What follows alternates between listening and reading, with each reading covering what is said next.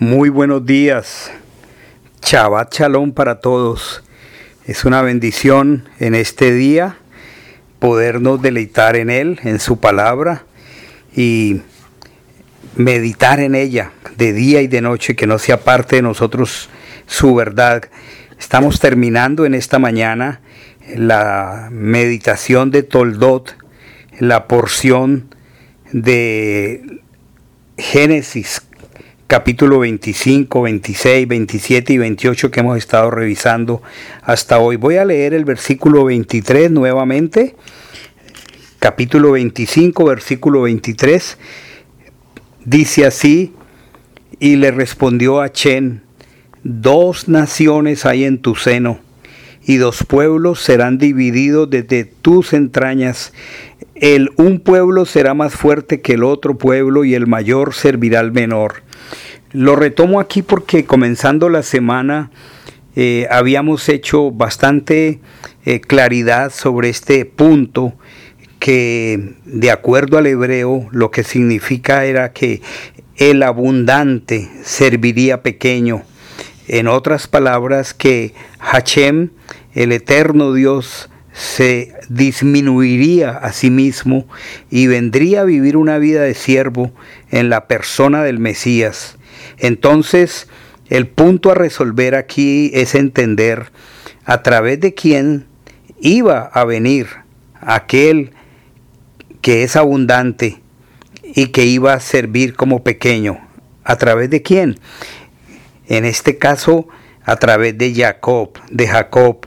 Eh, ese es el énfasis para esta profecía, porque recordemos que Sab despreció la primogenitura. Y cuando la escritura dice que él la despreció, entendimos que automáticamente eh, quedó descalificado y Jacob quedó habilitado legalmente para ser el portador de esa promesa, el portador de la simiente de aquel que vendría a trabajar como pequeño, en este caso el Mesías tantas expresiones que hemos repetido, yo me incluyo, hacia Jacob. Entonces, esta semana, con esta profundización desde el hebreo, quedan descartadas. Todo lo que hemos dicho que era antiético, que se disfrazó para engañar, todas estas son, son expresiones inadecuadas que repetíamos sin un conocimiento más profundo, más allá del texto de superficie. Y vamos a analizar la, bendición que finalmente Yitzhak eh, impartió a Jacob. Y nos vamos a dar cuenta que esa bendición que Jacob obtuvo disfrazado, más que una bendición, es una profecía que se refería al Mesías. Vamos a mirarlo aquí desde Génesis 27, 27 al 29 Inclusive, voy a leerlo. Se acercó pues y le besó. Y él olió el olor de sus vestidos y le bendijo, diciendo, mira el olor de mi hijo. Es como el olor de un campo que el Eterno ha bendecido. Hachente de del rocío del cielo y de lo mejor de la tierra y abundante trigo y mosto te sirvan los pueblos y se postren ante ti las naciones. Sé Señor de tus hermanos y se inclinen ante ti los hijos de tu madre. Vamos a analizar minuciosamente estas palabras, porque si las si razonamos un poco, estas expresiones no encajan en la persona de Jacob, de Jacob, porque la pregunta sería ¿Cuándo ocurrió esto? Eh, nunca ocurrió esto en la vida de Jacob. Y solo podemos entender que esta profecía está en futuro en el hebreo. Lo que está diciendo es, trabajarán para ti los pueblos y se postrarán para ti las naciones. Sé el fuerte de tus hermanos y se postrarán para ti los hijos de tu madre. ¿Cómo encajaría esto en Jacob? Porque si dice eh, los hijos de tu madre, Y si dice, sé el fuerte de tus hermanos, y ya sabemos que eran solo dos hermanos, Jacob y Esap, entonces, ¿cuáles serían esos hijos de Ripka? Porque ya sabemos que solo son dos. Y la profecía estaba incluyéndolos a ambos. A cambio, si miramos en profundo la palabra los hijos de tu madre, tendríamos que comprender que está hablando de una cobertura mucho más amplia y se está refiriendo a la Jerusalén celestial, como dice Gálatas, la cual es madre de todos los creyentes. Cuando dice, se postren para ti los hijos de tu madre, los que te maldicen ya están malditos, y los que te bendicen ya están benditos. Esto tampoco se refería a Jacob. Entonces, si esto no era para Jacob, ¿cómo podríamos nosotros seguir insistiendo en que él robó la bendición que finalmente no fue proferida para él tampoco? Ahora, recordemos que cuando Esap promete matar a Jacob, sus padres Jigsa y, Ripka le dicen que huya a la tierra de Labán, el hermano de Ripka. Y es para entonces cuando efectivamente Yitzhak bendice en Génesis 28, desde el 2 hasta el 3, bendice efectivamente a Jacob. Voy a leerlo aquí. Levántate, ve a Padán Aram, a casa de Betuel, padre de tu hermana, de tu madre, y toma para ti de allí mujer de las hijas de Labán, hermano de tu madre. Y aquí viene entonces sí una profecía, una bendición, perdón. El versículo 3 del capítulo 28 dice, el Chadai te bendiga y te haga fructificar y te multiplique de manera que vengas a ser congregación de pueblos. Lequejal Amim, la palabra Lequejal, tal como está en la sinagoga, perdón, en la Septuaginta dice sinagoga de pueblos. Y esta palabra sinagoga es una palabra que se intercambia con la palabra eclesía del Nuevo Testamento. Significa asamblea, significa congregación. Entonces está diciendo que la descendencia de Jacob se multiplicaría de manera que viniera a ser una congregación de pueblos. Ahora, en el versículo 24 dice, te dé la bendición de Abraham a ti y a tu descendencia contigo para que heredes la tierra de tus peregrinaciones que Dios dio a Abraham.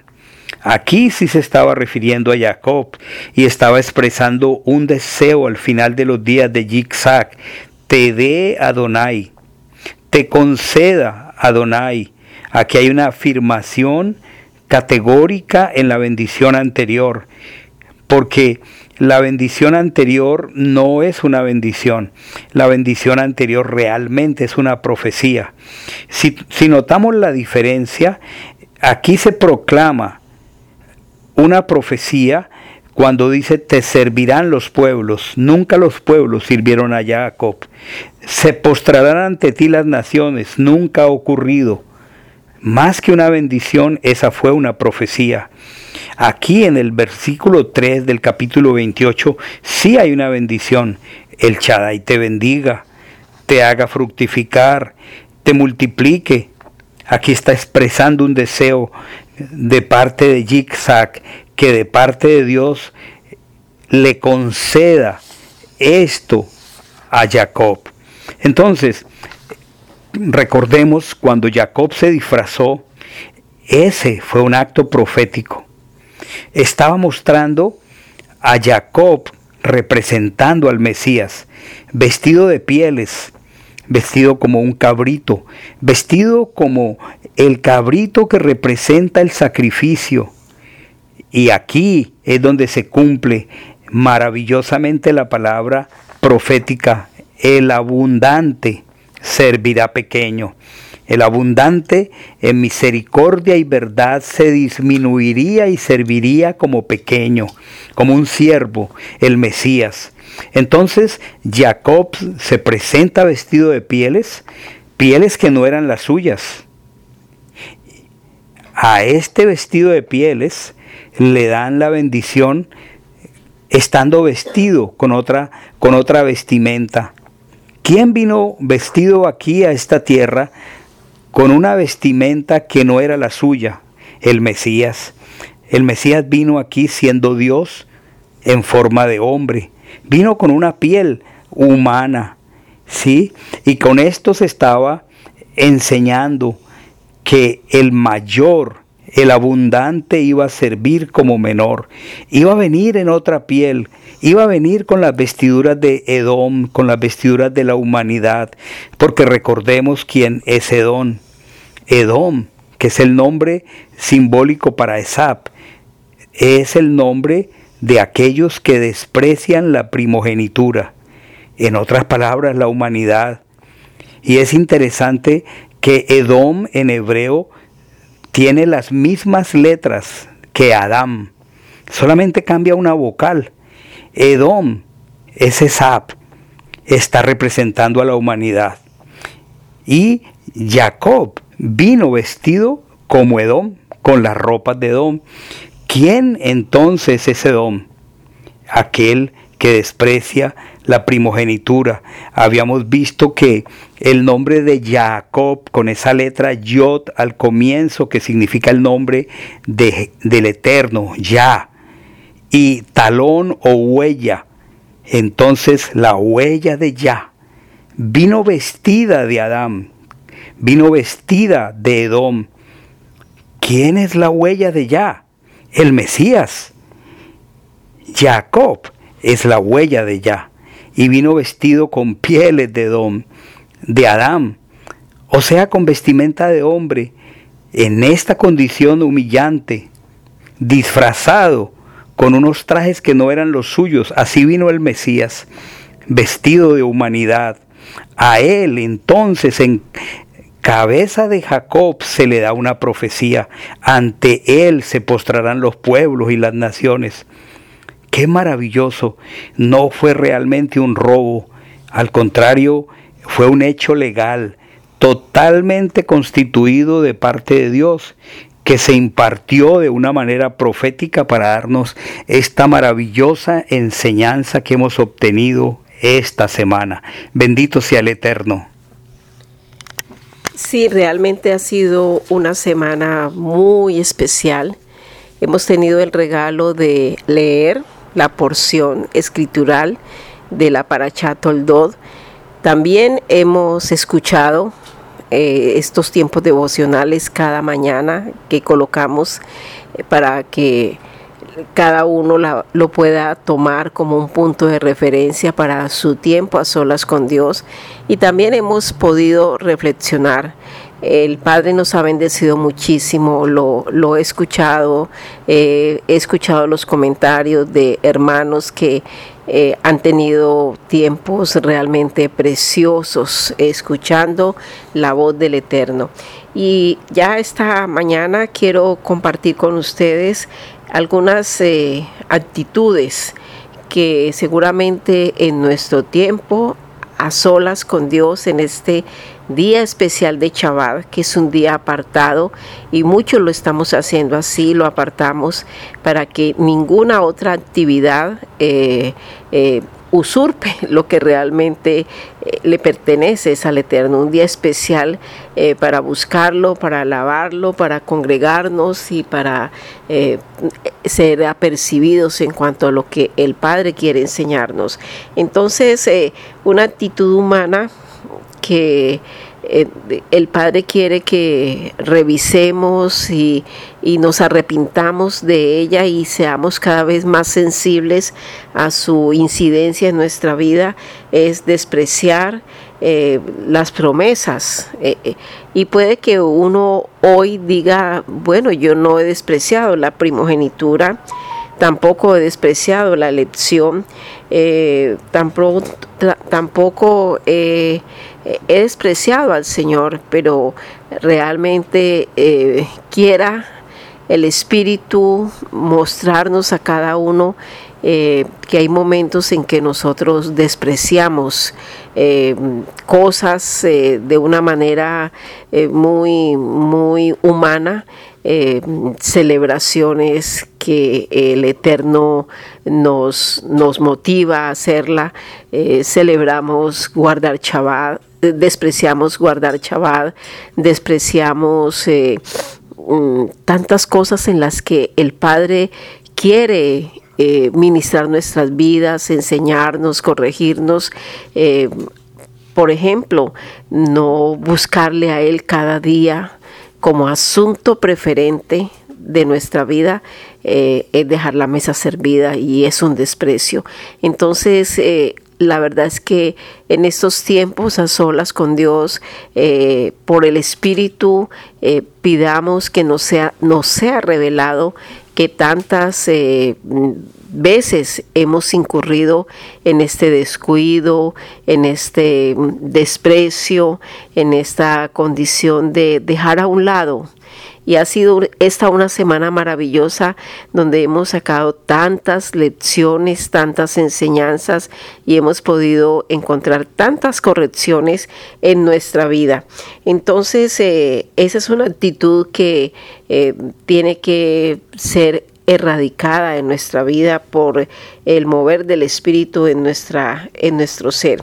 Hay un mandamiento precioso, eh, es que ante Él, ante el Eterno, ante el Machía, se postrarán los pueblos y las naciones y honrar este mandamiento, amados hermanos, es realmente eh, una, una, necesidad muy grande en nuestro ser, honrar el mandamiento de postrarnos ante Él, de apartar un día eh, para estar conectados con Él, buscar su rostro, eh, realmente cada mañana postrarnos delante de su presencia, no es una opción, ni es algo que podemos hacer electivamente, es un mandamiento hay una promesa hermosa y es la promesa de una de las promesas más destacadas en esta semana en la lectura y es que el abundante Hachén, el abundante en justicia, misericordia y verdad, serviría como pequeño.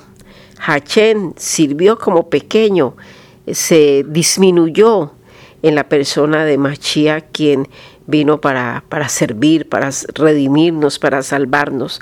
Mm, hay otra promesa preciosa en Génesis 27, 27, donde dice que somos un campo bendecido.